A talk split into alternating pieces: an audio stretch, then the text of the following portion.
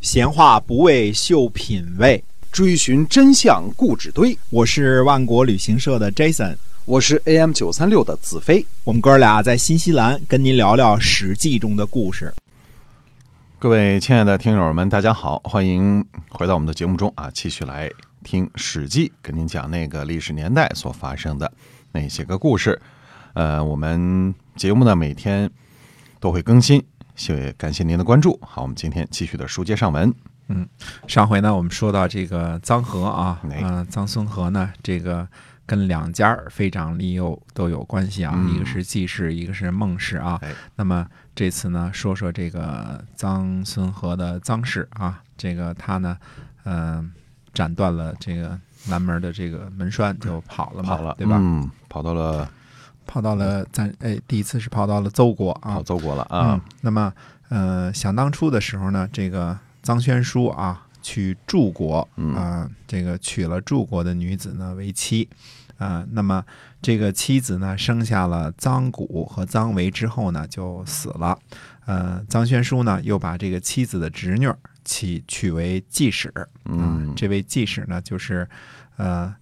木木姜的妹妹的嗯女儿，生的啊，哎，那么这个季氏呢，生了臧和。臧和呢，从小在鲁国的宫室长大，因为穆姜呢很喜欢臧和，嗯所以呢，这个穆姜呢就要，呃，要求呢就是让这个臧和呢立为继承人。继承人，嗯，哎，臧谷和臧维呢都住在柱国，看来呢这个臧和本身呢也是非常利诱的产物。嗯，因为季氏和姬妾不同啊，季氏就是我们说的叫续弦，对吧？哎它是正气正啊，正它气是嗯正气的，所以这三个人呢都应该是嫡出。那最后呢，立了年纪最小的这个臧和。嗯，臧和呢，在逃到邹国以后呢，就派人呢送了一只大龟啊，这个，并且告诉这个臧谷呢，他说我呢不才，呃，不能守住宗庙祭祀，仅向您报告我的无能，但我的罪过呢还不至于到绝嗣的地步啊、您呢献上这只大龟，那么请求呢立为臧氏的继承人，嗯大概是能够办到的。啊，臧谷就说呢，说这是我们家族的不幸，不是您的过错，我谨遵吩咐。那么，臧谷呢就再拜起手，然后呢收下了大龟。嗯，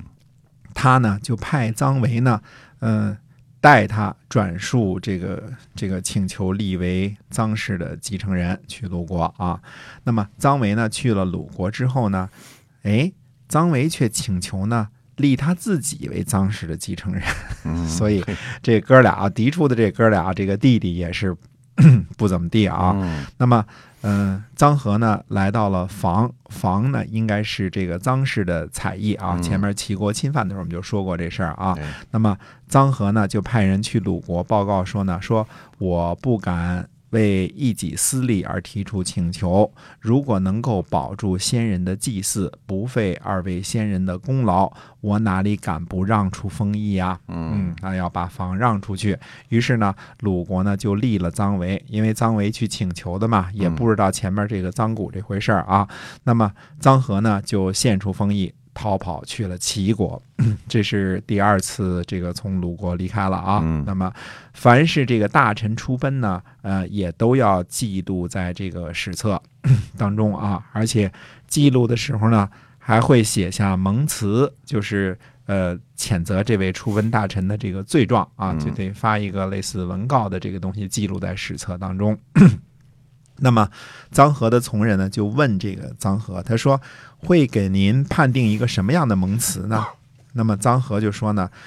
说这个盟辞恐怕不好措辞吧，这个因为这个他也没什么具体的罪过是吧？嗯，因为他他就是带有假释，也没有谋反，嗯、最后呢又逃跑了，嗯，看你怎么给他立这个罪过啊。嗯因为呃，季氏要攻击他，他才逃跑的嘛，并且他让出了采邑，也立了臧氏的后嗣，给臧和定罪，呃，确实不太容易啊。那么季武子呢，就啊、这个找来这个掌管恶吏的这个外史啊，就是。呃，这个问他呢，应该怎么写这个盟辞？外史呢就回答说呢，他说照着东门氏那样写吧，嗯、怎么写呢？就是不要有人像东门氏那样不听从国君的命令，嗯杀嫡子立庶子。嗯或者呢，不要有人呢像叔孙侨如那样啊、想要废弃国家的常道，嗯颠覆公史。季武子想了想说呢，说臧和臧和的这个罪过啊，还没有到这种程度呢。这个嗯这两个都是就是真正的反叛嘛，对吧？那么呃，手下的一个大臣呢叫孟郊，就说呢，他说呢，何不归咎于他呢？破坏门禁，斩断门栓呢？哎，姬武子呢就采纳了这种说法，于是呢为臧氏设立的盟词叫什么呢？不要像臧孙和那样触犯国家法纪，犯门斩官斩官啊嗯，犯门斩官，这是他的罪过啊，就是 侵犯了门禁，呃，把这个门栓给这个对斩呃断了斩断了嗯。哎，臧和呢听到这个盟词之后呢，吃了一惊，他说：“鲁国有人才啊，这个这会是谁呢嗯？这个应该是孟郊吧？”嗯，所以你看这个臧和判断的很对啊，嗯这个，呃，这这个词儿写的就是就是让你说不出什么来，是吧？ 嗯、说不出什么来。哎哎，那么呃，鲁国这个臧氏的风波呢，有这么几点感悟啊。第一呢，这个呃，立长不立幼，这是一条很重要很重要的宗法惯例。嗯啊，在鲁国这样坚持周礼的国家呢，它也有被破坏的这个例子对啊。那么规矩呢，其实就是规矩。如果使用所谓的立贤为借口呢，废弃了长幼的秩序呢，实际上是对宗法制度的严重的破坏啊嗯，因为这。呃，很可能成为上一代家主的一个借口，对吧？因为他喜欢他，所以他嗯就破坏了规矩了啊。哎那么规矩一坏呢，马上就会有效忧的。对那么有人学嘛，对，有人学，嗯等于季氏和孟氏呢，短时间内就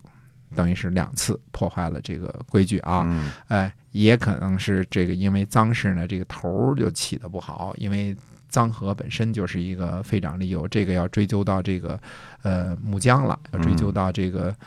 国母的身上了啊，哎这是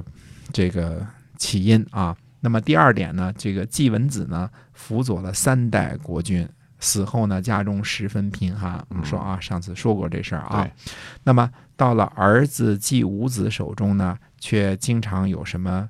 呃，什么器皿呐、酒具啊之类的去安抚一下这个公厨嘛，对吧？？嗯呃，可见呢，在建立三军、收集军赋的过程当中呢，呃，季武子应该是不像季文子那样廉洁了，对吧？那样对忠于公事了。要不然他这呃些个器具是哪儿来的呢？啊，是吧对了，嗯相信大家也也也很容易得出这个这个结论啊。嗯嗯那么，嗯、第三点呢，就是亲弟弟也得防着点儿。嗯，亲弟弟也可能截胡 啊。嗯这个给截 胡了，哎，对呀、所以，这个带有这个采邑封地的厉家大夫的家督呢，是一份不小的家业，嗯，并不是守住祭祀那样简单啊。哎，那么第四呢，到了春秋这个中期和中晚期的时候呢，国君被架空的已经相当的严重了。厉家大夫这些关系到国本的事件的发生呢，从这个事情的发生到盖棺定论这个过程当中呢，根本就没有鲁襄公同学什么事儿。连句话都没说过，对吧？ 国君的存在已经被完全的忽视了，呃，这可是在最重视礼仪的鲁国啊。那么，呃，这个